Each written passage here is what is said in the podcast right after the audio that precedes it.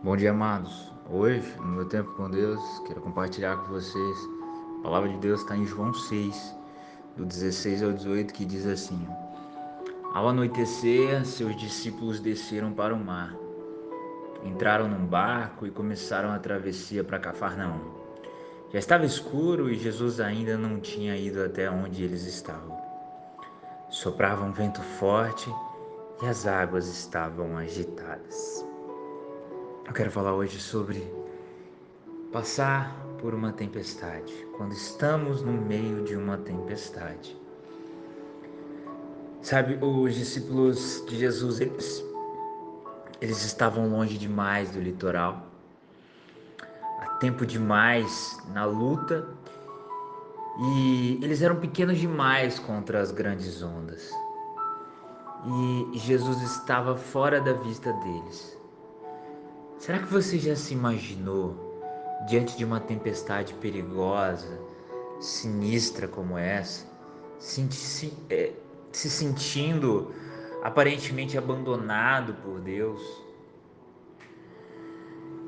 Tempestades elas nos assolam. Mesmo em solo firme, quando a gente ouve raios e trovões, ventania, oriundo de uma tempestade, já é medonho, que dirá no mar. Longe de Jesus, eles ficaram certamente apavorados. Pois bem, às vezes parece que essas tempestades nunca vão acabar. Ondas quebram, raios e trovões tudo parece estar sinalizando para uma catástrofe. E daí o inimaginável acontece. João ele não dá detalhes, ele só traz uma declaração sucinta, que está lá em João 6,19. Eles viram Jesus andando sobre as águas. E é só disso que nós precisamos saber. Antes de Jesus acalmar a tempestade, ele foi até os discípulos. E é assim conosco. Antes de Jesus acalmar a tempestade que nós estamos passando, ele vem até nós no meio dessa tempestade. E ele virá te encontrar no meio da tempestade que você vem estar passando. Lembre-se, meu caro amigo, minha cara amiga, que você nunca está só.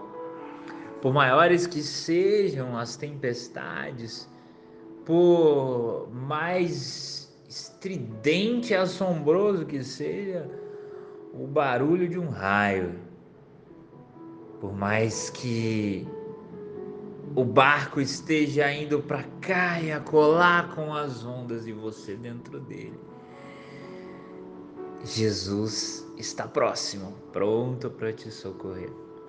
A distância de uma oração. Na verdade, Ele está mais próximo de você do que a pele dos seus ossos. Que Deus te abençoe, que você não se esqueça que, mesmo em meio à tempestade, Jesus é com você. Que Deus te abençoe.